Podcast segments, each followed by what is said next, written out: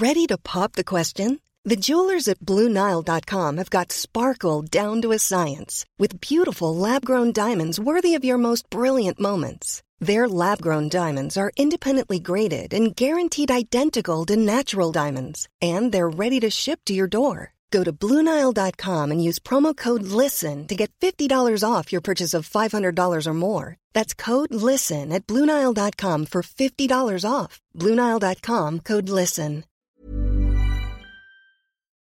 Bonjour, bonsoir, bon après-midi à toutes et à tous. J'espère que vous allez bien. Les deux prochains épisodes d'Histoire de Daronne seront consacrés à deux témoignages de deux jeunes femmes qui sont allées congeler leurs ovocytes.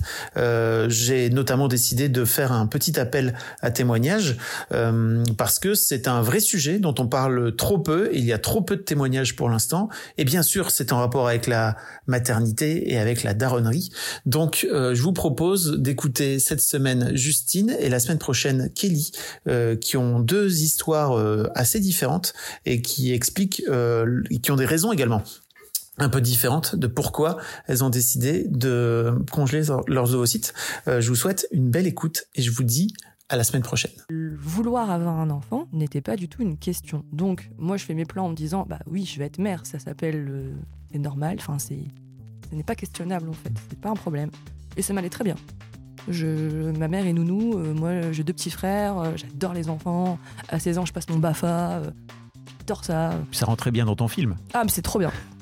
C'était trop trop bien et je me dis ouais ça va être trop bien et, et en fait le féminisme arrive et là on bah, Mimi qui arrive et dit bah moi je suis child free je lui dis mais c'est ah pas encore? C'est du véganisme encore bizarre je sais pas et on l'explique le terme et je me dis ah mais en fait on peut ah ouais, elle a réfléchi en fait. Elle a réfléchi au truc. Exécuté par qui Fabrice Florent. Fabrice Florent.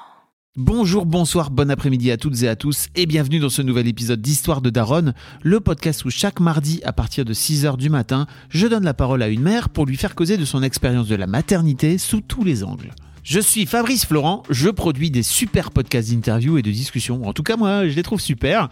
Et je crée des contenus. Je fais parler des pères de paternité, des mères de maternité, des gens de leur rapport au succès. Je prends des mecs entre quatre yeux pour leur parler de masculinité. Je fais causer des gens de leur rapport à l'argent et de plein d'autres thèmes que je vous invite à découvrir en allant sur mon site fabflorent.com. f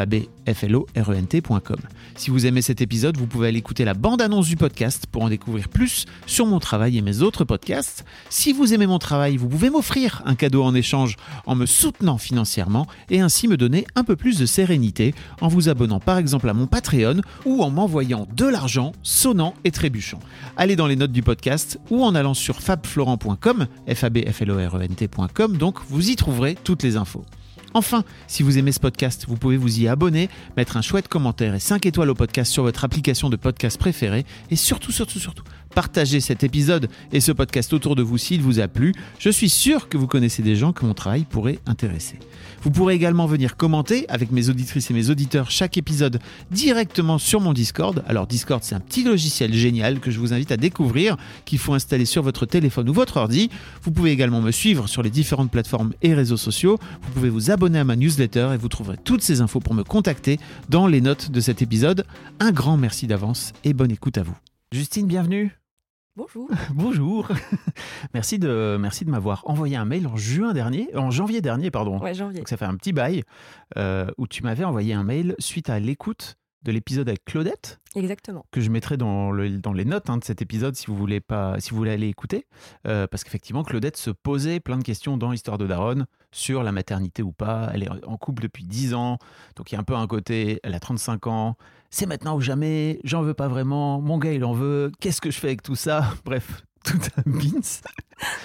Et toi, tu me disais que tu avais écouté le podcast et que tu étais en pleine euh, démarche de hum, congélation de vos sites Mm, exactement. Pour ta pomme, pour le coup. Alors, pour ma pomme, et euh, moi, ce qui m'a fait vraiment écho dans euh, l'épisode avec Claudette, c'était ce tic-tac dont elle parlait. Mm. Et euh, ça m'a fait vraiment fait écho parce que je me suis dit, je, ouais, je, je comprends ce que tu vis. T'inquiète pas, tu n'es pas toute seule. J'avais vraiment envie de lui dire ça, en fait. on est toutes comme ça, de la pression sociale, de savoir, bah, alors c'est pour quand, et est-ce que mm. vous y pensez, etc. Et même la façon dont on nous pose la question. C'est pas, est-ce que tu veux des enfants? C'est pour quand? C'est pour quand? Donc c'est la question de la maternité ou pas C'est ça. n'est même pas euh, C'est ça. abordé. Quoi. Et euh, elle a chanté un peu, sa- pas sa colère, mais son, voilà, son, son envie de dire Mais lâchez-moi l'utérus. Et, Mhm. euh, et ça, moi, je l'ai beaucoup aussi, euh, pas subi, mais voilà, je l'ai rencontré beaucoup dans, dans ma famille, dans ma vie, dans un peu tous les jours, en fait. Et surtout que moi, en plus, j'ai eu euh, 10 ans de célibat derrière. J'ai été célibataire de mes 20 à mes 30 ans.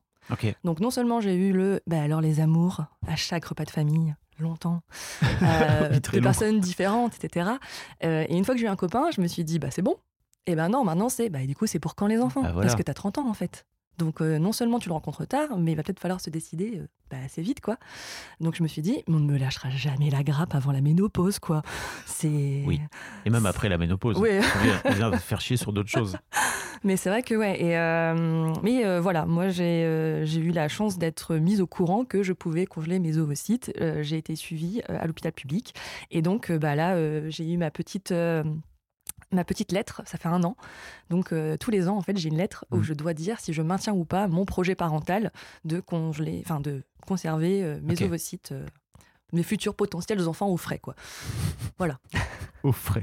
Au frais. Je fais beaucoup d'humour là-dessus. T'as raison. voilà. C'est important. T'as as 32 ans? 33 maintenant. 33, pardon. Euh, oui, depuis, depuis J'ai pris, j'ai un pris un peu d'âge. Merde.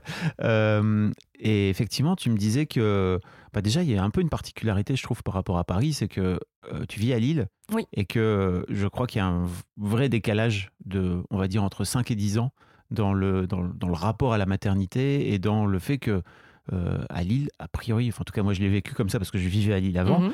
euh, à- on a, on a, j'étais papa à 28 ans et il y avait beaucoup, beaucoup de gens autour de nous qui avaient déjà des enfants à cet âge-là. quoi. Oui, À 28, 28 ans, c'est rare à Paris que tu sois parent, quoi. Alors, nous, en tout cas, dans ma génération, euh, 28 ans, c'est un peu là. C'est ça, c'est un peu avant Ok. 30 ans. Franchement, c'est plutôt la norme. Moi, quasiment toutes mes amies, elles sont tombées enceintes entre leurs euh, 25 et 30 ans donc pour leur premier enfant, grosso modo. Euh, J'ai très très peu de personnes qui, par contre, avant 25 ans, ont eu des enfants. Parce Mm. que, euh, voilà, on est à Lille aussi, et en fait, on a toujours fait des. Enfin, la plupart d'entre nous ont fait des études Ouais. euh, plus ou moins longues, on s'est un peu perdu, on a fait des années à l'étranger, etc. Du coup, voilà, à 25 ans, on commence seulement un peu à kiffer la vie euh, sans les bourses, mais avec un vrai salaire. Euh, voilà, la vie lilloise, elle est géniale, elle est culturellement très riche. Euh, donc voilà, on, on se fait un peu plaisir. Et euh, après, il y a aussi euh, l'histoire des couples. En fait, On- il y a eu beaucoup de couples en fait qui se sont, enfin en tout cas dans mon cercle d'amis, qui se sont séparés en fait autour de 25-26 ans, les amants de lycée Bah oui. qui d'un coup prennent fin. Donc il y a aussi cette période-là, et il y a ceux justement qui sont restés ensemble. Ça faisait 10 piges. Ma meilleure amie, ça fait 10 piges qu'elle est avec son, son compagnon. Voilà, arrivé à 27-28 ans, forcément, C'est quoi la suite? C'est quoi la suite? Et en plus, ils sont partis de l'île, en fait, pour le coup. euh. Ok. Voilà. Ok. Et mais alors toi, par rapport à tout ça, ton parce que j'aimerais bien te poser la question, c'est quoi ton désir de maternité, justement Et ben, je sais pas. Ouais. Moi, je suis comme Claudette. Je ne sais pas. Je, je ne sais pas. Je, euh, là, ça tend, justement, justement, depuis que j'ai plus ce tic-tac, j'ai l'impression que je peux poser plus sereinement les choses, puisque je n'ai plus cette acouphène de, euh, de stress. euh. Quand on me demande est-ce que j'en veux, j'ai l'impression que j'ai tellement plus de temps maintenant, j'en, je peux vraiment y réfléchir. Comme si j'avais 25 ans, en fait, et que j'avais encore euh, les 15 ans à venir. Tu voyais vraiment ça comme un acouphène? Ah ouais, non, c'était. En fait, dès qu'on me posait la question, ça, ça sous- ça sous-entendait attention, c'est tic-tac en fait. Enfin, si on te pose la question, c'est parce que bientôt, peut-être c'est fini, peut-être t'es stérile, peut-être qu'en fait, tu- le jour où tu voudras, tu pourras pas. Et surtout, moi, en fait, on me l'a pas posé tant que ça avant mes 30 ans, puisque je n'étais pas en couple, donc euh, finalement, on impose beaucoup moins aux femmes Bien célibataires. Mais euh, voilà, quand même, euh, moi, j'ai eu aussi toutes mes copines que je connais depuis le collège, avec qui on s'était dit, croix-bois, croix de frère, nos enfants sont les meilleurs amis du monde, on tombera enceinte en même temps, enfin voilà, les trucs de filles, de lycée, enfin, en tout cas, moi, je m'étais monté ça comme histoire, vraiment, Les vraiment. promesses à la con. Les promesses, alors c'est même pas, même pas une promesse. Moi, c'était un truc, c'était, c'était une sorte de, je vais vivre avec mes meilleurs amis, euh, les Mm. grossettes, etc. euh, comme à l'américaine, je sais pas. Ouais. Euh, et en plus, elles sont quasiment toutes tombées en- enceintes en même temps du premier, en plus. Bah, Donc j'étais clairement la fille à côté du groupe qui disait bon bah moi en fait je ne sais Hmm. pas si je veux des enfants, mais de toute façon je n'ai pas le choix, je ne peux pas en avoir parce que je ne peux, enfin avoir un enfant seul, je sais que c'est très compliqué. Euh, donc euh, je me sentais pas capable de l'avoir seul. Ouais. Donc en fait euh, mon désir était en mode de toute façon ça ne sert à rien de savoir si j'en veux. Pour l'instant je n'ai pas le choix. J'en profite pour renvoyer les gens vers euh, l'épisode d'Elsa que peut-être tu as écouté, qui Oui. a 45 ans aujourd'hui et qui raconte justement bah, que la fenêtre pour elle est vraiment en train de se refermer, voire même euh, est fermée. Quoi. Et elle raconte euh, que pendant toute sa trentaine, effectivement, elle était à côté du club des darons C'est ça. et que c'était dur pour elle à vivre, même si elle n'avait pas forcément un désir d'enfant très très fort. Quoi. Ouais, ouais, c'est assez. Il y, a un- il y a un podcast euh, qui. Il faut que je le retrouve. C'est juste un épisode de podcast qui, où c'est justement des amis, certaines nullipares, d'autres mères, qui expliquent. Parce que les relations, elles changent, les amitiés, elles changent en fait. Bah oui. Euh, elles changent énormément en fait. Et moi, euh, quand euh, quasiment toutes mes amies euh, proches, elles se connaissent pas forcément toutes entre elles, mais voilà, j'ai vraiment des amies très proches qui ont commencé à tomber enceintes de leur premier enfant quasiment en même temps.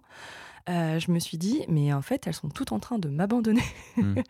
enfin, je sais pas, j'ai eu un sentiment d'abandon, très égoïste, hein, mais très, euh, voilà, en me disant, en fait, c'est fini, en fait, cette période. Moi, je la continue, je la kiffe encore, je l'aime bien, je suis bien dedans. J'ai pas envie qu'elle termine tout de suite. Elles, elles ont fait leur choix, mais je me dis, bah, notre amitié, elle va forcément changer. C'est obligé. C'est pas grave. Mais euh, voilà, euh, au bout de 3, 4, 5, je me suis dit, euh, ouais, ça commence vraiment à, à être compliqué. Et euh, Est-ce que tu es allé chercher d'autres amis de ce fait-là? Des amis que, Oui, euh, Tu as des amitiés liées à l'âge adulte? Euh, oui, j'ai des amis liés à l'âge adulte. Alors, ça a été lié déjà au fait d'être célibataire, déjà, parce que, bah, voilà, on, on- des fois, on aime bien sortir entre filles célibataires. hein. Ça n'empêche pas qu'il y avait toujours une copine qui était, euh, voilà, qui était maquée, mais qui venait avec nous, parce qu'elle Oui. fait ce qu'elle veut. hein.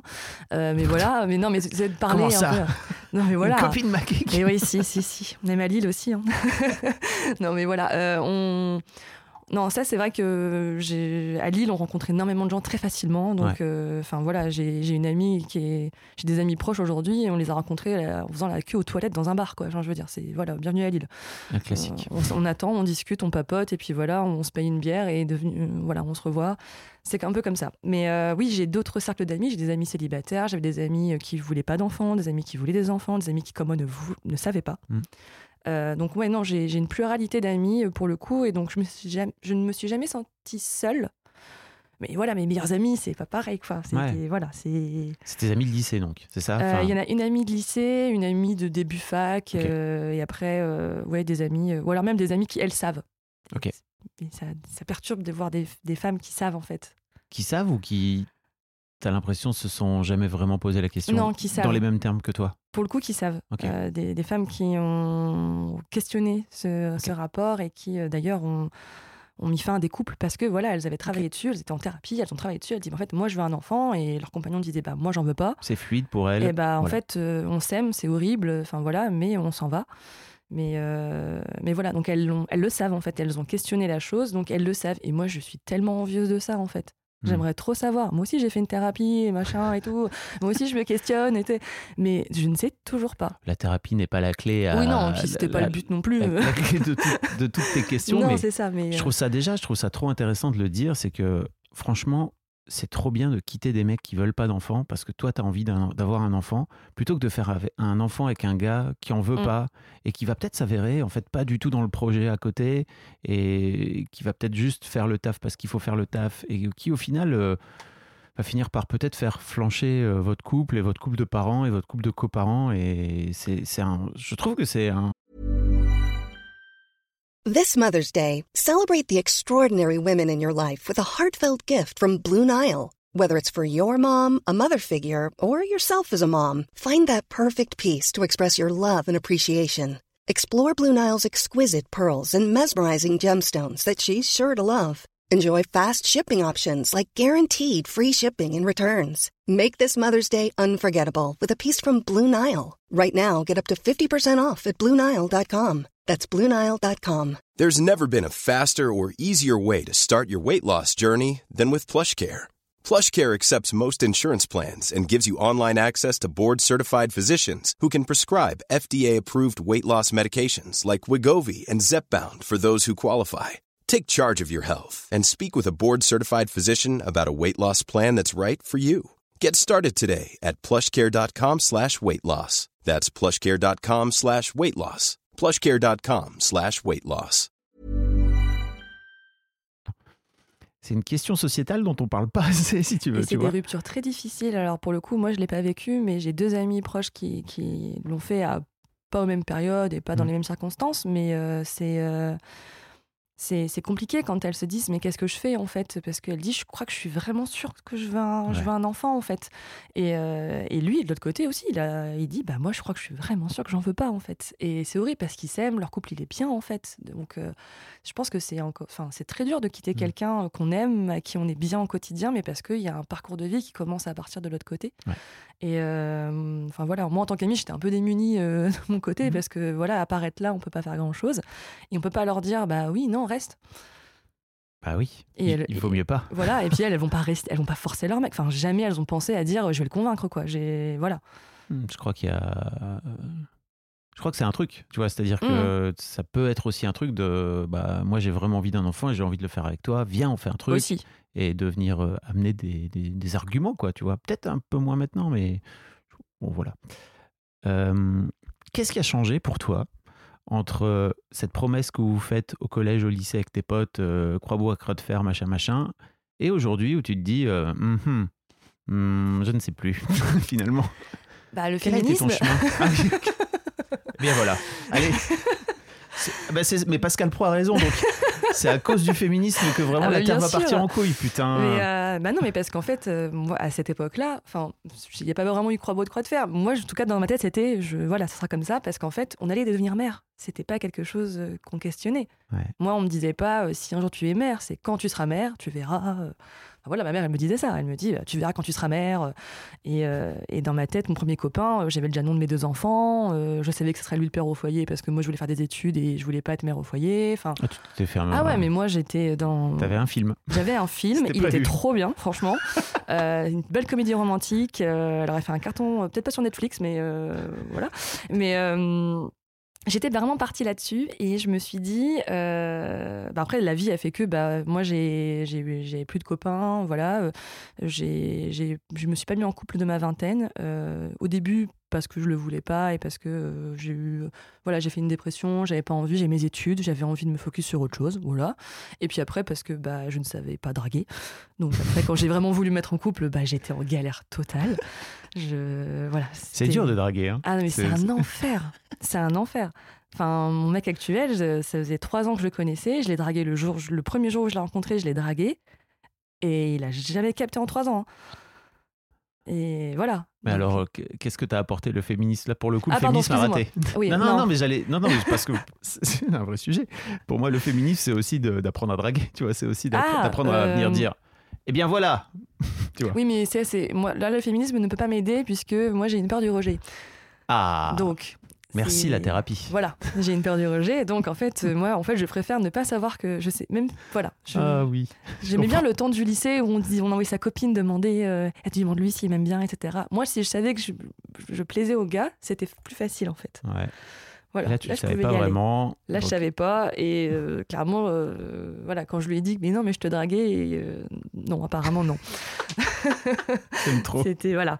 Euh, mais donc non, le féminisme, ça, ce qui m'a apporté, c'est déjà de savoir qu'il y avait des femmes qui faisaient le choix de ne pas avoir d'enfants. Moi, j'avais aucun modèle dans ma famille euh, quand on n'a pas d'enfants, en tout cas dans la génération bah, de mes parents, donc le- mes tantes, mes oncles, etc., et même autour, euh, les, les adultes.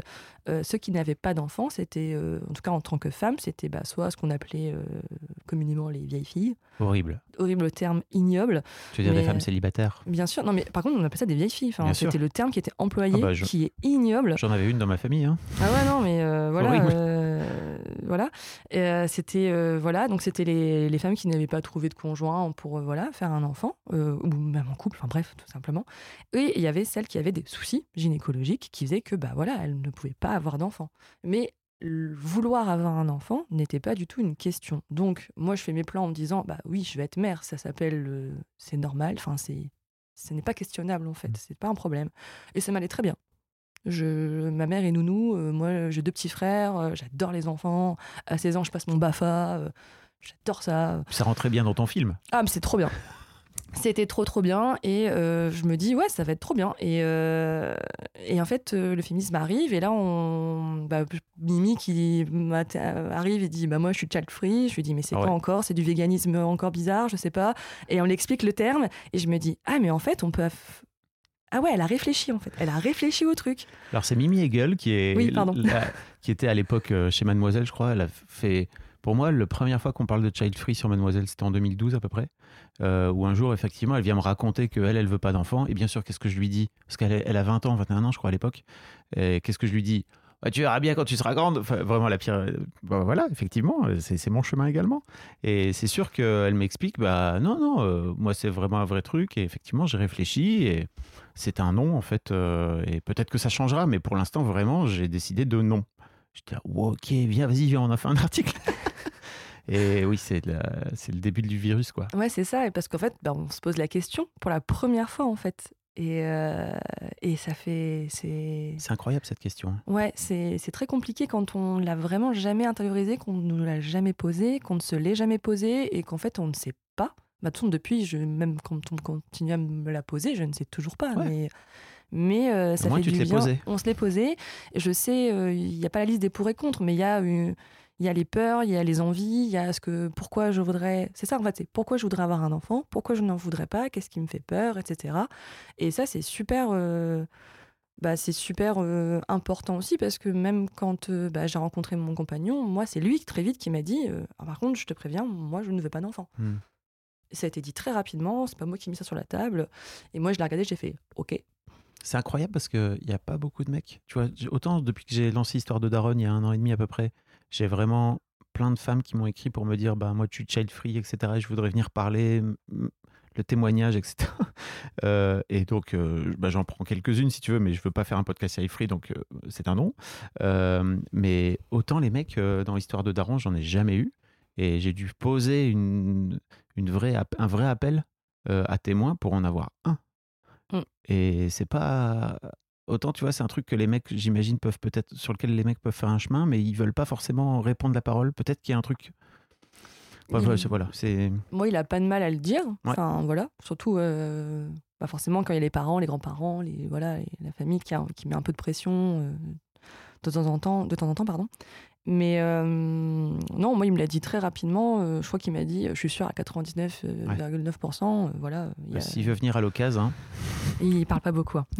c'est- c'est un mec Euh, Mais, mais pour revenir à toi, effectivement, toi, c'était un, c'est un truc, euh, le fait de t'avoir posé cette question, de t'être posé la question, ça t'a chamboulé, quoi. Complètement, complètement, parce que bah, je suis allée demander euh, à ma mère. Je suis allée la voir et je lui ai dit comment t'as su que tu voulais être mère Incroyable. Et euh, T'es journaliste, hein. Oui, Non, mais je le précise parce que pas à l'époque, mais c'est pas, c'est pas forcément une démarche. euh, c'est pour, pour le coup, c'est une démarche, je trouve, assez journalistique, tu vois. C'est pas forcément un truc que tu irais demander à ta mère de base, quoi, je trouve. Ouais non, mais je l'ai même demandé à mes copines avant qui étaient enceintes. euh, Je les ai même enregistrées d'ailleurs en me Mm. demandant euh, explique-moi comment t'as su que c'était le bon moment, comment t'as su, enfin quelle démarche tu as fait. Et donc forcément, je voulais commencer par ma mère euh, parce que bah forcément, ma mère, euh, c'est un peu euh, l'image que les gens ont de ma mère et que j'ai moi aussi de ma mère, c'est que c'est, elle était faite pour être mère. Et elle a, euh, alors je crois pas à l'instinct maternel, mais voilà, elle a ce truc de euh, être mère, ça l'accomplit dans sa vie, ça la rend heureuse et elle est très, elle est Bonne. bonne à ça, ouais, elle est bonne à ça en C'est une super maman. C'est une super maman. Et euh, elle est nounou et c'est une super nounou. Et même mes potes qui ont des enfants dans le secteur où elle habite, bah, c'est la nounou de leurs enfants. Ouais. Voilà, c'est voilà, c'est la mère. euh, voilà, même dans ma famille, euh, elle a un peu le statut de la mère idéale et c'est très valorisé dans ma famille en plus d'être mère. Donc elle a, un- ma mère, elle a un, elle a un statut, voilà. C'est un peu la matriarche ou euh, oui, oui. Euh, on a une famille un peu à l'ancienne entre guillemets. euh, le féminisme, c'est pas non plus répandu, Oui. euh, voilà. Mais oui, elle a ma mère, on la respecte. Elle est voilà. Et Mais tu sais, je crois que dans les familles, même pas féministes, il y a des femmes qui sont très fortes. Mais peut-être pas socialement, peut-être pas à l'extérieur, peut-être pas en public, mais dans la maison. Ah, ma mère, elle est dans la maison et à l'extérieur. ok, en Elle plus. a, ouais, non, ma mère, elle a euh, Ok. ce qu'on appelle une grande gamelle, mais euh, dans le bon sens du terme. hein. Dans, le sens, Nord, hein, euh, une grande voilà. gamelle. Ça veut dire elle, elle parle beaucoup. Elle, Elle parle beaucoup, mais en fait, on l'écoute et elle est. euh, Enfin, en tout cas, euh, voilà. ma- moi, je sais que euh, j'ai déjà une amie qui m'a dit Mais toi, t'imagines si un jour t'es maman, euh, la chance que t'as d'avoir ta mère qui, euh, en fait, est une, une ressource d'information euh, sur la maternité, qui, en plus, euh, n'est pas du tout. Euh, elle connaît bien les enfants, elle a des bons feelings avec eux, les enfants l'adorent, elle est jamais trop stressée, elle va pas mettre de. Enfin voilà, elle est pas jugeante, enfin c'est vraiment. euh, voilà, tout le monde euh, adore ça. Enfin, C'est vraiment une chance? Bah, moi, juste, moi, je trouve que c'est une chance. J'ai une mère comme ça. Ouais. Moi, ça. Tu me disais dans ton mail que y avait, ça te collait aussi un peu une forme de pression d'avoir ce modèle maternel. Oui, parce que je me dis que je ne serai jamais une aussi bonne mère que la mienne. Ça, c'est incroyable. Euh, C'est tellement dur comme réflexion. bah, moi, je la trouve. Mais ça me- je le dis vraiment pas en, en mode flagellation. Ou, Non, non, voilà, non. mais euh, c'est un constat, tu vois, pour moi. Oui, mais c'est c'est une pression qui, enfin, je trouve, hein, de l'extérieur, pour moi, c'est vraiment une pression qui n'a pas lieu d'exister, parce que en fait, tes enfants seront tes enfants Oui, et que en fait, tu auras sans doute un autre rapport si un jour tu as des enfants à Oui, tes c'est- enfants ça que ta mère peut avoir parce que tu n'es pas la même personne? Non, ça veut pas dire que je serais une mauvaise mère. Oui. Mais euh, j'ai. Enfin, euh, ma mère est du type sacrificiel comme mère. Mhm. Euh, ma mère est mère avant d'être femme, avant d'être épouse, et elle est mère. Et ce que je ne serai jamais. Ça, c'est sûr et certain. Elle l'est le encore aujourd'hui alors que Ça va vous mieux. êtes adulte. Alors, ça va beaucoup mieux depuis qu'on est adulte. Et même elle, elle, elle s'en est rendue compte aussi, en fait. Elle a dit qu'elle avait de la chance aussi parce que par... moi, elle est toujours avec mes, mon, par, mon Mhm. papa. Euh, et euh, elle m'a dit il n'y a pas très longtemps que, ouais, elle a, elle a vraiment délaissé son couple, en fait. Et Mhm. que, voilà, euh, autant. Euh, Ouais, elle se dit que euh, il y a des hommes qui auraient pu partir aussi en fait Ouais. parce que bah voilà, c'est on passait avant euh, on passait avant tout. Je crois que quand j'ai mon père a voulu organiser des vacances euh, rien que deux après ma naissance, euh, ma mère elle était en mode je- moi je lâche pas ma fille en fait. Moi je, Mm. je- si je pars c'est avec elle et c'est et mon père je pense avait cette idée de dire mais en fait on va se retrouver, on est jeunes. Ils m'ont eu à 22 23 ans je crois. Mm. Euh, voilà, c'était en mode viens, on va juste se retrouver quoi et euh, je alors, je sais plus où, je sais plus quand exactement. J'imagine pas qu'il disait viens on se barre pendant un mois en plus. Oui, hein. c'est ça. Et puis, c'est pas vous dire, euh, la gamine, elle nous saoule, vas-y. euh, ma Oui. mère, elle était en mode, moi, j'abandonne pas ma fille, euh, Mm. c'est n'importe quoi. Enfin, voilà, c'est un, c'est un truc comme ça. Et donc, voilà, je sais que je ne serais. Enfin, moi, avoir une mère sacrificielle, entre guillemets, ça m'a jamais posé de problème, entre guillemets. Bah, c'est simple pour C'est toi entre hein. guillemets comme enfant. Moi, je, voilà, en tant qu'enfant, franchement, j'ai eu une enfance un peu à Walt Disney, comme je dis, euh, qui a ses travers aussi. Hein. Euh, Je suis arrivée dans le monde adulte, je savais pas faire grand chose. Hein. C'est ce que j'allais te dire, c'est que en fait sans doute aussi tes enfants, si tu es moins sacrificiel, tes enfants potentiels, ils seront pas peut-être ils se débrouilleront autrement, tu vois. Ouais, mais moi je sais que je suis très égoïste aussi, donc euh, Ah ouais. je suis voilà, j'ai un peu peur de ça en fait. J'ai j'ai aussi, je, je sais ce que c'est d'avoir une belle enfance. Toutes les, il y a plein d'autres enfances qui sont belles que la mienne, etc. Ma mère n'est pas parfaite, hein, euh, voilà. Mais euh, je, ouais, je me dis que, euh, en fait, j'aimerais que tous les enfants du monde aient ma mère comme mère, en fait. Enfin, vraiment, enfin, Mm. c'est trop bien. Enfin, parce que les erreurs qu'elle fait, franchement, euh, ça va, quoi. Ouais. Ça passe très vite, hein, pas besoin d'une thérapie pour ça, quoi. Mais et je me dis que moi, en fait, si j'ai un enfant, j'aime tellement trop ma liberté, j'aime trop, j'ai tellement de choses que j'aime en dehors de ma vie.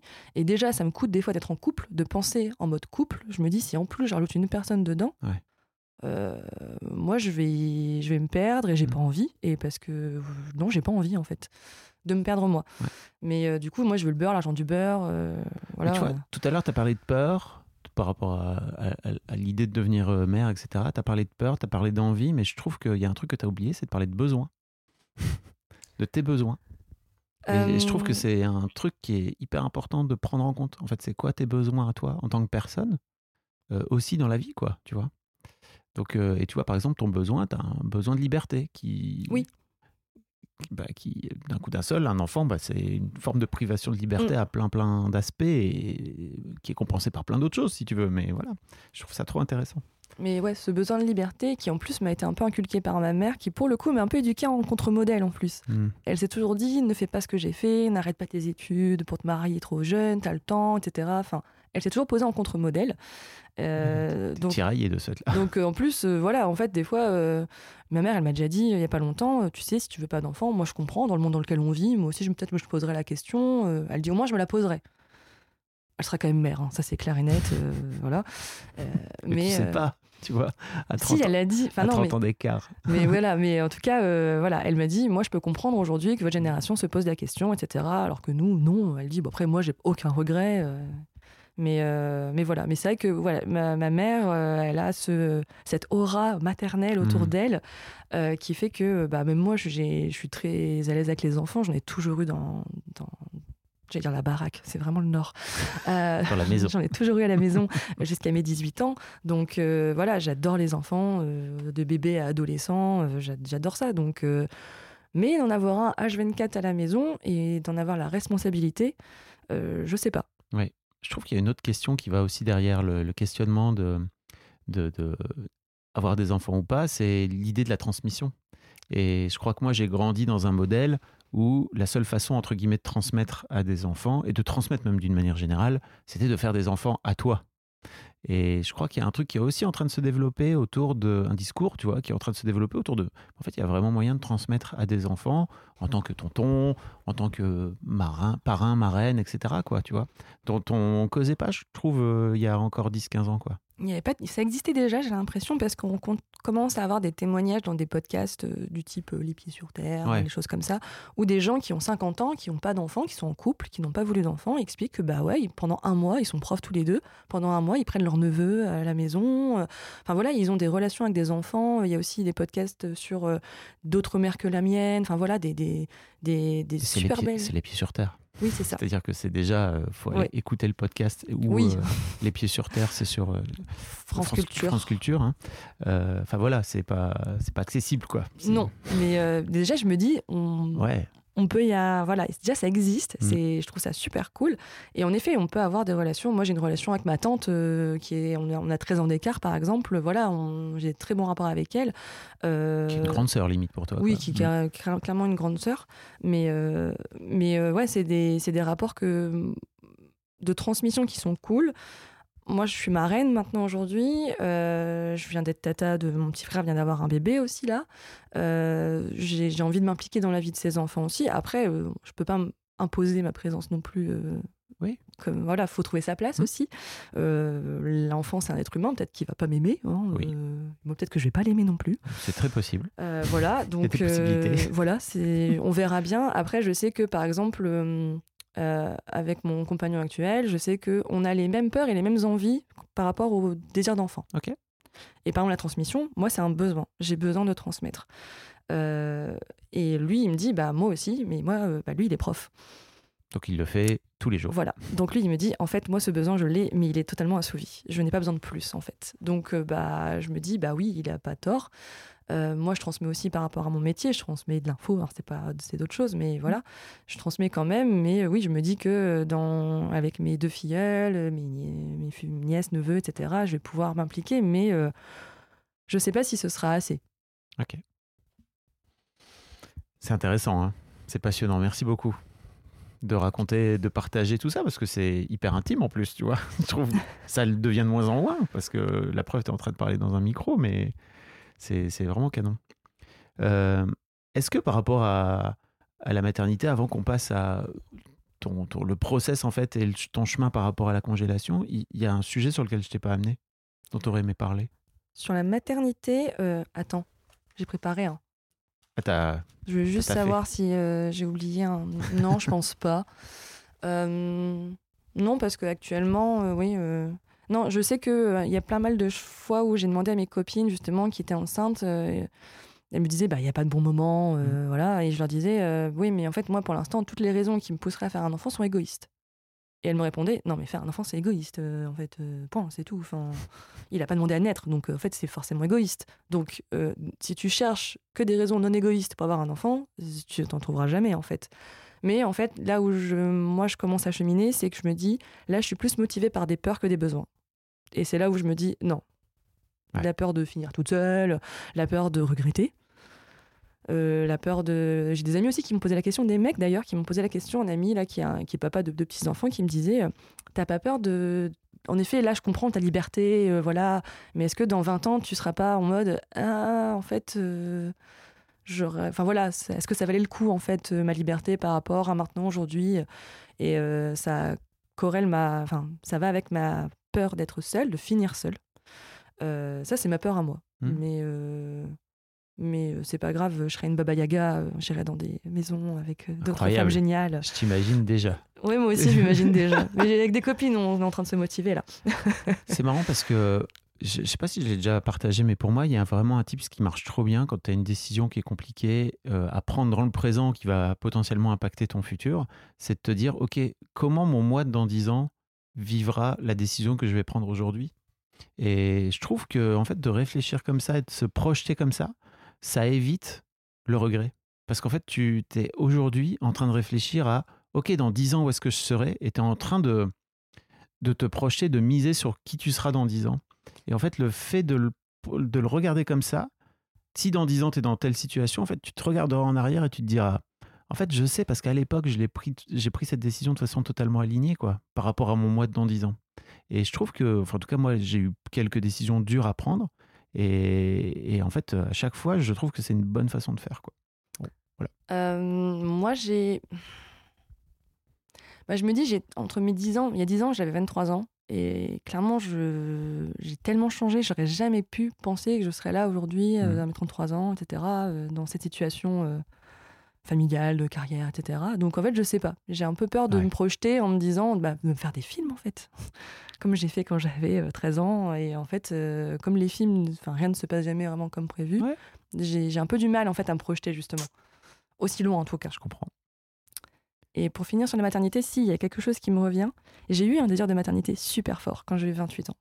Mais genre, ça me, ça me tiraillait, ça me prenait aux tripes. Bon, mes copines étaient enceintes, c'est que ça jouait. Mais euh, je, voilà, dans les applications de rencontre, c'était que des darons. Euh, enfin, voilà, limite, euh, c'est, je pensais à ça. voilà, je me touchais le ventre. j'avais un besoin. C'était viscéral, en fait. C'était même pas réfléchi. C'était vraiment genre, je me dis, mon corps me dit, it's time. Et ça, je l'ai eu pendant, je dirais, six mois. Et ça s'est évanoui. Mais pendant six mois, ça a été. Alors, alors je sais pas si c'était vraiment corrélé avec les grossesses de mes amis, mais bon, en tout cas, j'étais entourée de femmes enceintes à cette époque-là. Donc, euh, je me dis, est-ce que c'est juste que j'ai fait une couvade en mode. Euh, voilà. Mais là, par contre, là, je l'avais vraiment ressenti. C'était vraiment genre mon.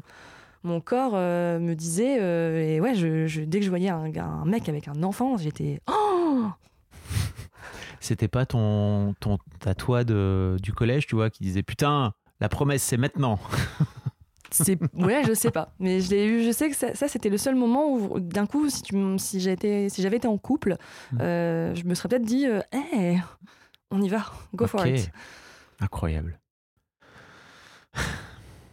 Bon, ta congélation alors? Oui, parce que finalement, mes futurs potentiels enfants. Euh, ah bah, on en parle depuis tout à l'heure, mais effectivement, c'est ils sont, ils sont, au frais, comme tu as dit. Ils sont au frais. Ils sont au frais. Euh, mais euh, ouais, moi, j'ai eu. Euh, moi, j'étais pas du tout au courant qu'on pouvait, donc, avec la nouvelle loi de bioéthique de 2021, si je ne dis pas de bêtises, maintenant, on pouvait congeler ses ovocytes gratuitement, en fait.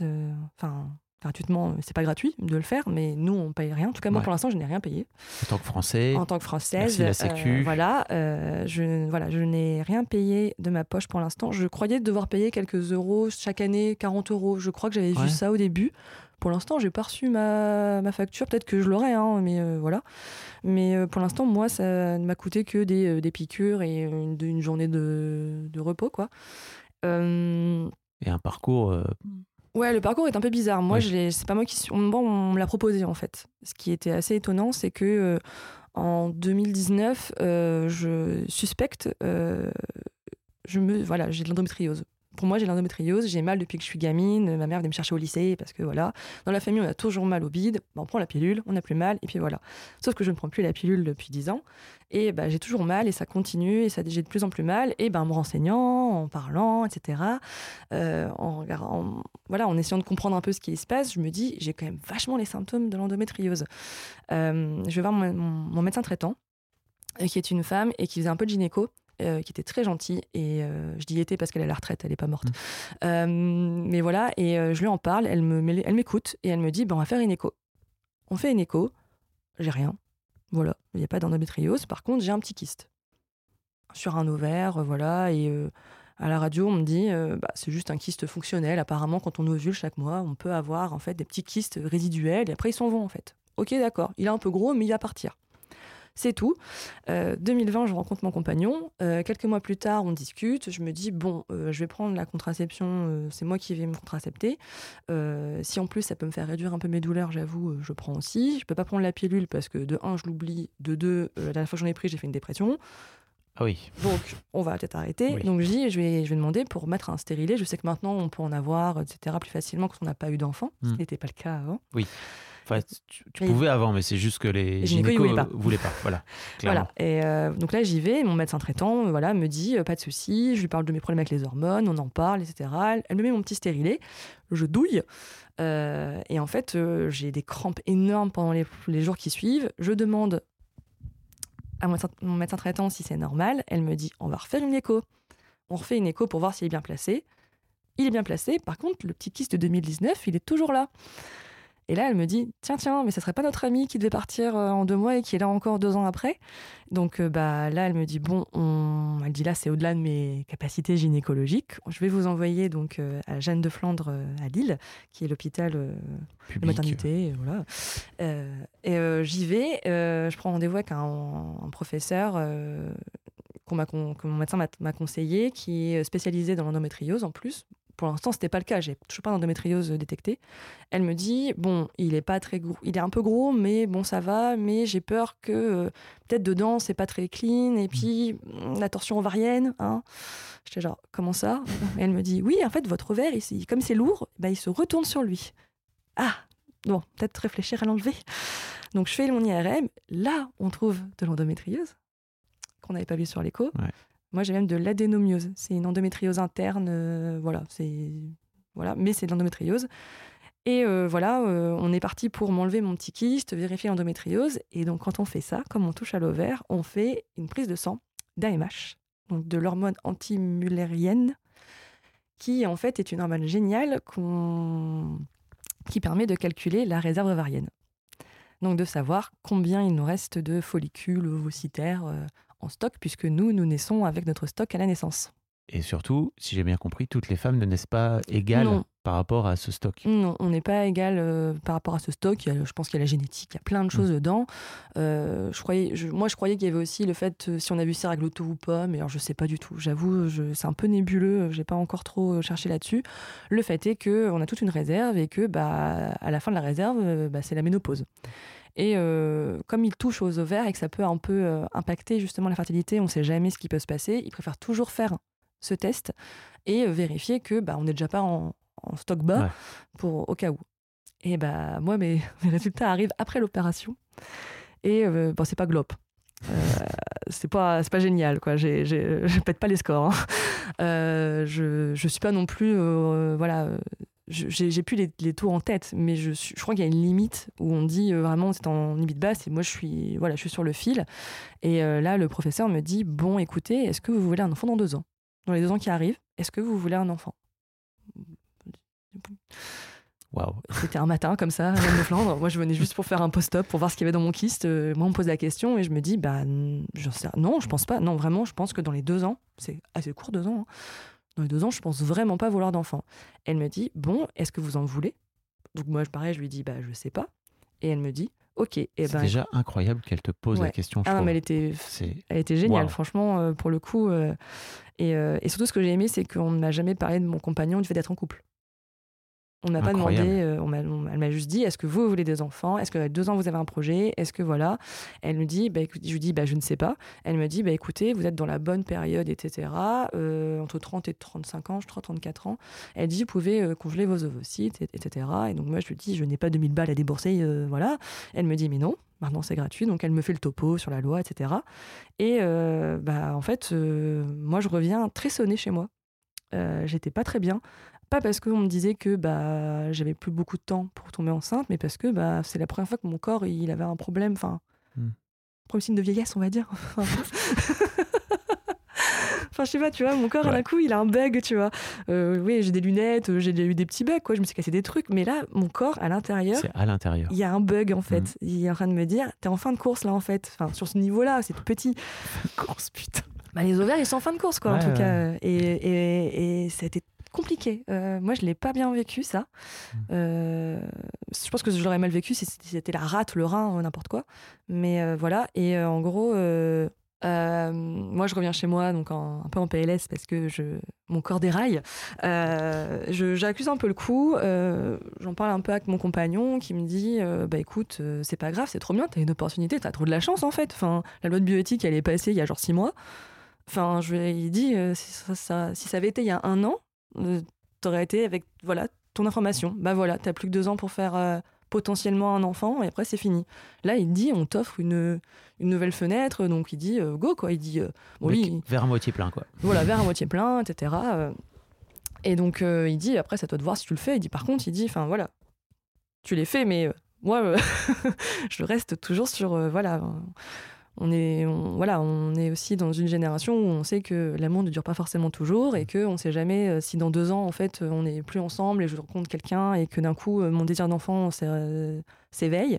Euh, voilà, j'aurai toujours cette possibilité-là. Donc, euh, le, dès le départ, c'est dit que bah voilà, c'est moi je décide toute seule et je fais mon chemin, donc je prends six mois. Et puis en fait, je me dis que c'est les, les, les planètes, enfin ouais, tout s'aligne en fait. Mm. Enfin, il y a une loi qui m'autorise à le faire euh, gratuitement. Euh, c'est pris en charge, on me le propose. euh, je suis dans la bonne tranche d'âge. tout est, j'ai tous les contacts. Enfin, je veux dire. je, suis assez chanceuse là-dessus en fait. Ouais. J'ai pas eu besoin de chercher en fait. Donc j'y vais, je prends rendez-vous. Euh, le tout premier, j'étais pas dans un bon mood parce que j'avais à la fois plein de questions et je comprenais pas trop. Enfin, je sais pas, j'étais pas très bien.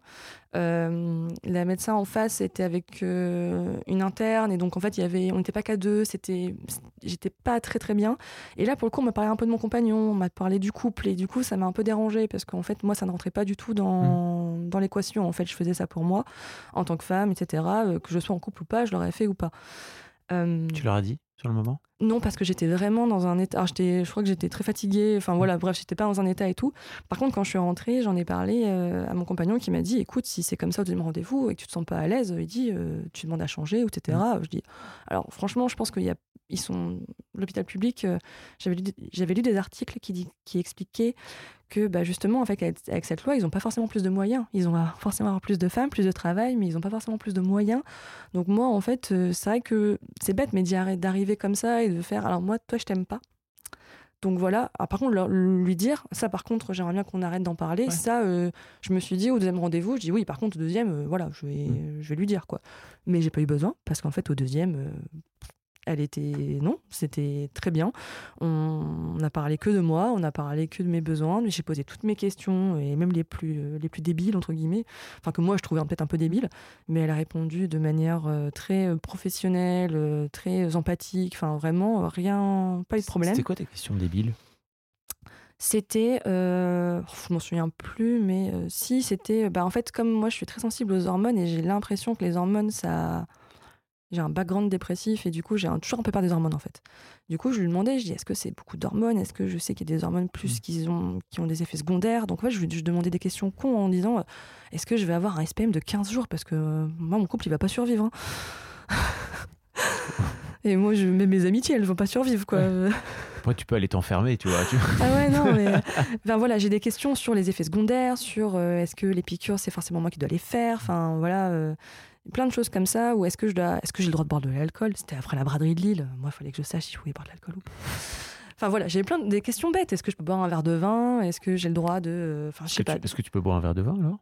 Euh, oui, j'ai le droit. Alors, on m'a dit, euh, vous mettre à masse, euh, peut-être moyen, quoi. Ouais. Mais euh, boire un petit verre de vin, oui, ça va. Ok. Enfin, j'ai- j'ai- moi, j'ai quasiment pas bu, par contre. Mais c'est moi qui ai décidé de pas boire pendant les 15 jours où j'ai fait le protocole. Mais je pense qu'un verre de vin, ça, ne- Mm. voilà, c'était pas, c'était pas conseillé, mais c'était pas interdit. Mais j'ai vu, on m'a donné tous les rendez-vous, donc j'ai vu une biologiste. Euh, un rendez-vous très bizarre parce que les, je pense que les papiers n'étaient pas encore à jour. Je suis arrivée, enfin, moi c'était quand même très tôt. hein, c'était en, je me suis fait opérer en novembre 2022. Ça faisait à peine un an que la loi était passée. Donc en fait, j'avais encore des papiers. euh, souvent, les femmes de mon âge qui congèlent leurs ovocytes, malheureusement, ce sont des femmes qui ont des cancers. Mm. Et du coup, on parlait beaucoup de morts en fait dans les papiers. euh, Qu'est-ce qu'on faisait de mes ovocytes si je mourais en fait? Et, et du coup, bah moi, ça me posait pas de questions. Enfin, Bah, c'est grave. une, c'est une bonne question. C'est une bonne question Mm. en fait. Moi, ça me dérangeait pas, mais c'est vrai qu'on parlait énormément de traitements, de choses. Et du coup, j'ai dit, mais attendez, on est d'accord que moi après, j'ai pas de traitement après. Mais et la biologiste, je me souviens, me disait, elle dit non, mais elle dit, il y a plein de coches. Pareil, il y a plein de, il y a plein de papiers que j'ai. En fait, c'est pour les couples. Donc moi, il faut que je barre à chaque fois Ouais. euh, le deuxième parent parce que bah il y en a pas en fait. Euh, C'est pas une PMA. euh, c'est Mm. Enfin, si, c'est un début de PMA en fait, mais euh, voilà.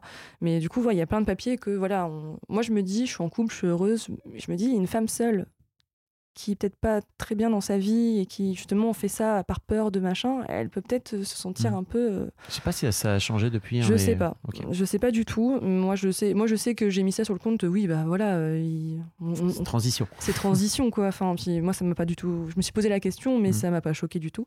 Euh, donc on fait ça, savoir si euh, ce qui va se passer. Ouais, faut bien répondre au papier et, euh, et après on a une. euh, J'ai un autre rendez-vous où on m'a expliqué comment me piquer parce que bah c'est voilà, on peut demander une infirmière.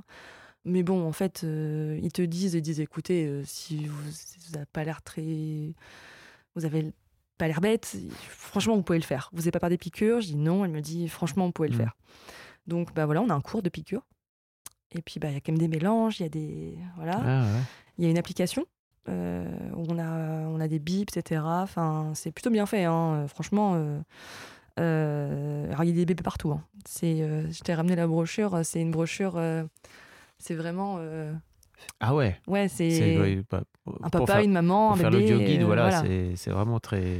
C'est pour faire, pour faire un enfant, quoi. C'est pour faire un enfant. Donc euh, voilà, moi ça me dérange pas. Mais pareil, je me dis, je me suis mis à la place de personnes qui veulent des enfants mais qui peuvent pas encore parce Ouais. que plein, plein de choses. Et je me dis, ah, peut-être qu'il y en a peut-être que ça va trigger en fait. Enfin, je sais pas.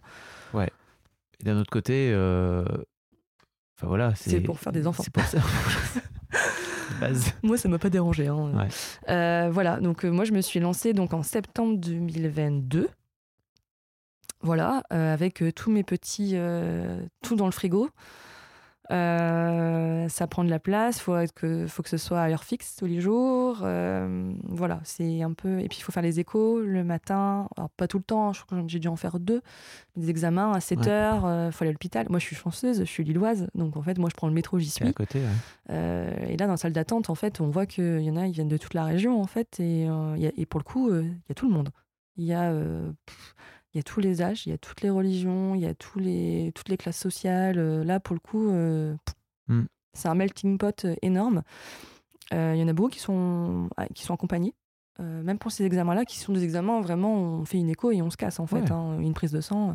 Si c'est voilà. un projet de couple, Mais je trouve voilà, ça cool. mais il y, a- de- il y a beaucoup de monde, voilà, ça, ça tourne un peu, c'est les internes, il y a plein de salles et on, on passe, on écarte les jambes, on compte les, on est avec notre petit papier et en fait elle compte et nous on met les bâtons pour savoir combien a d'ovocytes qui sont en train de grossir, si c'est bien, si c'est pas bien, s'il faut ajuster le dosage des, euh, des petites piqûres et, euh, et, et c'est assez lourd parce que euh, en fait moi j'y pensais tout le temps. Pendant 15 jours j'ai vécu autour de ça en fait. C'était alors qu'en plus moi je mettais pas d'affect dedans en fait.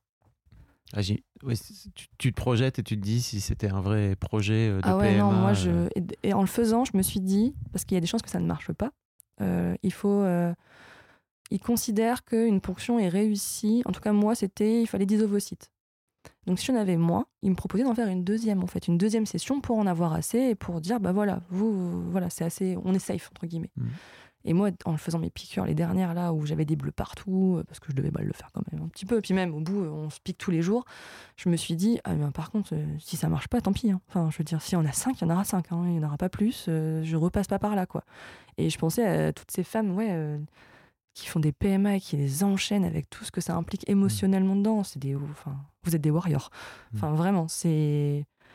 Enfin, à la fin, moi, je- j'en pouvais plus, quoi. J'avais les ovaires, c'était des balles de tennis. euh, je- voilà, je, je me sentais lourde, je me sentais, ouais, c'était, c'est pas non plus inconfortable. euh, J'ai pu travailler, j'ai continué, il y a pas de souci. hein.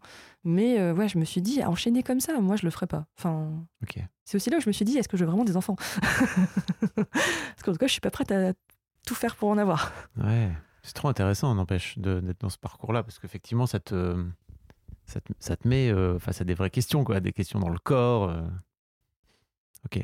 Et alors, entre le début de, de la procédure et le jour de la ponction, etc., il y, a- il y a eu combien de temps? Alors, j'ai été. euh, Alors, attends, j'ai fait la. J'avais en tête qu'il y avait un an et demi d'attente, parfois deux. Alors maintenant, oui, j'ai Ouais. l'impression parce que j'ai des amis en fait qui après s'y sont mises aussi euh, et qui elles pour le coup ont eu beaucoup plus de mois d'attente. Euh, je pense que a- bah, on s'est fait passer le mot aussi. hein, Bah oui. Non, moi j'ai été, euh, j'ai été opérée en novembre 2021. J'ai pris rendez-vous ensuite euh, bah, pour mon taux d'AMH qui Ouais. n'était pas très bon. euh, je pense que c'était début 2022 et en septembre. euh, et encore, c'est moi qui fais traîner. C'est moi qui Oui. J'y suis allée, je crois, en mars parce que euh, j'ai accusé un peu le coup. Ouais. Euh, en mars, on m'a donné un deuxième rendez-vous et je l'ai pris. C'est moi qui l'ai pris en juin. En juin, on m'a dit si vous voulez, go pour juillet. C'est moi qui ai dit non, on va attendre septembre. Ah oui, ok. Donc moi, franchement, non, non, moi j'ai eu la voie royale entre guillemets. Ok. J'ai j'ai limite. C'était ma- au tout début du. Ouais, j'ai fait ma princesse, moi, j'avoue. Non, c'était ton chemin à toi. Oui, oui, mais Pourquoi je, tu mais dis je- ça? C'est un peu. Ah tu- non. tu, te dénigres un peu en Je disant me ça. dénigre pas, je suis une princesse. Ok. Et donc, comment ça se passe euh, Comment ça se passe le jour J et comment tu t'en es Comment tu t'en es tiré? Euh, alors le jour J, donc euh, je devais. Alors moi pareil, moi je suis allée en métro en fait. hein. J'ai Hmm. j'ai du bol. hein. Je suis allée en métro. J'ai posé, j'ai posé un congé pour une journée et je me suis mis en TT le lendemain en télétravail euh, parce qu'on a qu'un jour. Et en fait on y va très tôt le matin. Euh, moi j'ai eu de la chance aussi, je suis passée dans, les premières. Mais en gros on arrive, euh, on s'installe, on met sa petite blouse, et- etc. Je crois qu'on doit prendre une douche avant, quelque chose comme ça. Dans le service, ils étaient tous adorables. Alors moi, j'étais, je pense, la seule qui venait congeler ses ovocytes parce que j'avais que des couples autour de moi. Ouais. J'allais te dire co- comment a, comment a réagi ton, ton copain par rapport à ça? Il était en aide, en aide potentielle Ah ouais, non, euh, il était en Il soutien. était en ouverture? Il était en soutien. euh, je sais que la première piqûre, il a voulu regarder. Il m'a Ouais. dit Attends, je vais voir ce que tu es en train de faire quand même. On sait jamais. Euh, Enfin, pas pour me checker moi. Il voulait juste voir en fait. Ouais. Euh, voilà. on- Ouais, il est pas en rejet. Il Oui, est- non, non, non, non, non, non. Par contre, il était en soutien. C'était Hmm. pas son truc. Enfin, c'est pas son, pas son parcours. C'est ton chemin à toi. C'est mon chemin à moi, il est là mais pour il est là en. Soutien. Ouais. Et euh, mais du coup, euh, moi, j'ai posé, j'y suis allée toute seule, mais parce que moi, j'ai pas demandé d'aide. Enfin, j'ai pas besoin d'aide. Ouais. Je prends le métro. je prends le métro, j'y vais. Par contre, on est obligé de nous récupérer en voiture ou en voiture. Franchement, Mm. faut mieux. Euh, donc là, lui, il a pas le permis, donc c'est une amie qui est venue me chercher après. Mais donc moi, j'arrive le matin, je me mets en condition, je m'installe, tout va bien, tout le monde est trop gentil. On m'amène, je suis une des premières, donc moi j'attends même pas. Euh, on me shoot euh, à je ne sais pas quoi, mais c'était trop bien. C'était génial. Excellente drogue. Je sais pas ce que Je c'était. recommande. Je recommande à mort. euh, limite, je n'ai absolument rien senti. Parce Mhm. que quand même, il transperce le vagin pour aller. Ou l'utérus Le Oui. vagin Utérus, non? L'utérus. Bref, il transperce quelque chose. Le vagin, l'utérus, en tout cas, la paroi pour atteindre l'ovaire. Donc en fait, moi je sais quand des copines, je leur ai dit ça, elles m'ont dit, mais moi jamais je fais ça. Je dis, mais tu ne sens absolument rien. En tout cas, moi je n'ai rien senti. Puis t'es bien, t'es bien stone. Ah, moi j'étais stone, mais total. C'était. euh, il était 8 heures du matin, euh, j'avais l'impression d'être en after, euh, je ne sais pas où, mais. Une euh, Bonne journée. Ah ouais, et quand elles m'ont dit c'était fini, je lui dis vous êtes sûr Parce que vraiment je n'ai rien senti en fait. Donc on m'a ramené complètement stone dans ma chambre. J'ai émergé, j'ai dormi un peu et en gros on a le droit de sortir après avoir mangé et avoir fait pipi. Ok. Voilà. Sauf que moi j'ai pas fait pipi. moi j'ai vomi. Ok. Et donc là on a dit c'est pas normal. Donc on m'a amené, euh, j'ai été voir des internes. La première interne, elle a, elle a essayé de me mettre une sonde. C'était tout gonflé et tout. Elle m'a, elle a fait un truc et d'un coup elle a fait oh oh. Et j'étais genre ah non ça par contre. Ça, c'est pas le oh oh, ne faites pas ça. Faut pas faire le oh oh. Elle arrivait, je pense qu'elle s'en est rendue compte sur le coup. Elle me dit non mais vous inquiétez pas, c'est pas. Enfin voilà, elle m'a rassuré tout de suite. Elle me dit juste, elle dit je vais voir des, des collègues. Je suis genre ouais alors ton oh oh, je vais voir des collègues.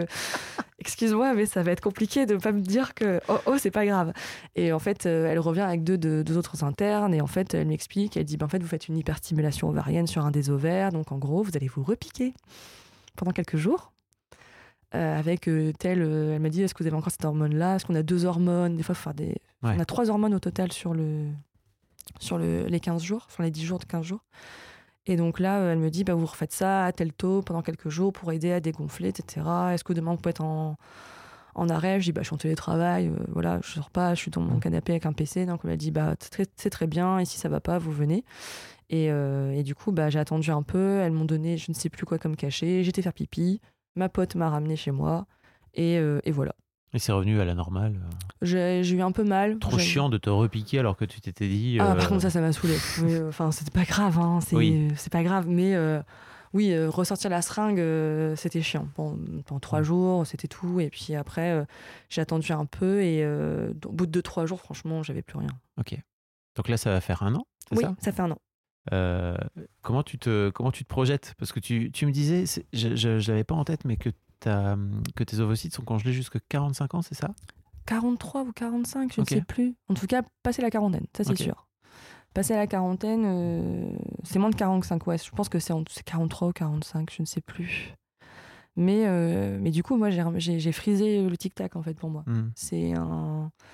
J'ai plus du tout de, de, ouais, de tic-tac dans la tête. Et dès que je pense à la maternité, je suis plutôt vraiment en mode.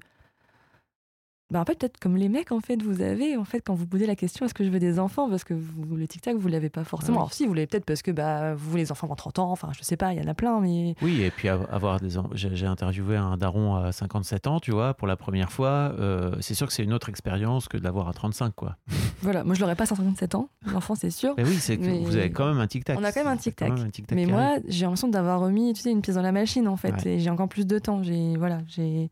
Même et- joueur joue encore. Ouais, c'est ça, en fait. Mm. J'ai, le droit, j'ai le droit à plus de temps. Et en fait, je ne pensais pas avoir cette. euh, En fait, je ne me rendais pas compte à quel point c'était une pression, le temps qui passe. Ce tic-tac, ce, ce- cette clepsydre où on voit les grains euh, Mm. chaque jour défiler. Et, euh, et donc là, ouais, je me dis, ok, je- j'ai plus de temps, en sachant que, en fait, euh, quand, si un jour je veux un enfant, euh, ils vont quand même me conseiller d'essayer naturellement. Ok. Ça, c'est, on essaie toujours naturellement, et après, si ça marche Mm. pas, euh, voilà, on va chercher, euh, on va au congélo et on, on sort les petits. Mais, euh, mais oui, c'est, euh, c'est un peu, euh, c'est vraiment une tranquillité d'esprit pour réfléchir et pour poser la chose et puis pour voir aussi où ma vie va. Parce que hum, honnêtement, même si je sais pas si je veux des enfants, aujourd'hui, j'ai, il a pas, j'ai pas non plus. J'ai un quotidien qui me va très bien en fait, où Mm. j'ai pas envie de le déranger non plus. Donc, euh, et comme j'ai pas cette envie viscérale, je me dis, bah c'est pas grave, moi au moins, peut-être que j'ai la chance de, à peut-être 35, 36 ans déjà, euh, de- moi c'est déjà dans 3, ans, enfin je me dis dans 3 ans, je peux, voilà, il y a 3 ans j'étais célibataire. Là, Oui. donc euh, dans 3 ans, euh, je peux avoir. Tu peux changer d'avis et. Ouais, j'ai des amies qui m'ont toujours dit qu'elles voulaient pas d'enfants et elles ont rencontré quelqu'un à 32 ans et d'un coup c'était devenu une, une évidence d'avoir Mm. un enfant avec, cet- cet homme-là. Donc je ne suis pas à l'abri de ça et euh, je me dis, je suis contente. J'ai eu, euh, eu de la chance, entre guillemets, au niveau timing et, euh, donc je la savoure, j'avoue. Et euh, par contre, j'en parle pas mal autour de moi, à mes copines en disant. Parce qu'on se demande, est-ce que tu veux des enfants, etc. Bah, je sais pas. Je dis, bah, est-ce que tu sais que bon, tu peux faire ça Oui? euh, Voilà. euh. Tu fais un peu de prosélytisme, mais c'est bien. Oui, bah non, mais j- au moins, bah, en fait, savoir, en fait, savoir, c'est pouvoir. Donc, en fait, savoir qu'on Mm. peut le faire, euh, c'est déjà reprendre un peu le pouvoir là-dessus, parce qu'on n'a pas le pouvoir sur notre horloge biologique. C'est, on vieillit, c'est comme ça. On a, on- en plus, notre réserve, elle est là depuis la naissance. C'est même pas nous qui avons décidé combien on, allait, on avait de follicules en stock. Donc, autant savoir. Et, et comme on a la possibilité de le faire, autant le faire, si on veut. En sachant que c'est quand même un protocole médical, quand même. euh, voilà. Oui, et puis c'est un peu lourd, quoi. Ouais, franchement, c'est un, c'est un peu lourd. C'est. Ouais, franchement, euh, ouais. Quand j'ai des amis qui ont fait des PMA à côté, euh, quand elles me racontaient, j'ai genre, mais. pff, chapeau. Franchement, Ouais. euh, t'as ta troisième PMA là? Je dis, ok. Ok. Est-ce qu'il y a un sujet sur lequel je t'ai pas amené? Euh... Non. Je réfléchis, mais. Non, je pense pas. Non, je pense que j'ai un peu tout fait. Parler de euh. plein de trucs. hein. Ouais, de beaucoup, beaucoup, Mhm. beaucoup de choses. Je sais pas quelle heure il est, mais je pense qu'il est, il est C'est tard. bien, on a fait une heure. C'est vrai? super, Ça va. Merci beaucoup, Justine. Merci à toi. C'était adorable. Au revoir. À plus. Votre CB. Vous trouverez tous les liens dans les notes de cet épisode également. Bonne fin de journée et j'espère à très bientôt pour un nouvel épisode de podcast. Even when we're on a budget, we still deserve nice things. Quince is a place to scoop up stunning high-end goods for 50 to 80% less than similar brands. They have buttery soft cashmere sweaters starting at $50, luxurious Italian leather bags, and so much more. Plus, Quince only works with factories that use safe, ethical, and responsible manufacturing. Get the high-end goods you'll love without the high price tag with Quince. Go to quince.com slash style for free shipping and 365-day returns.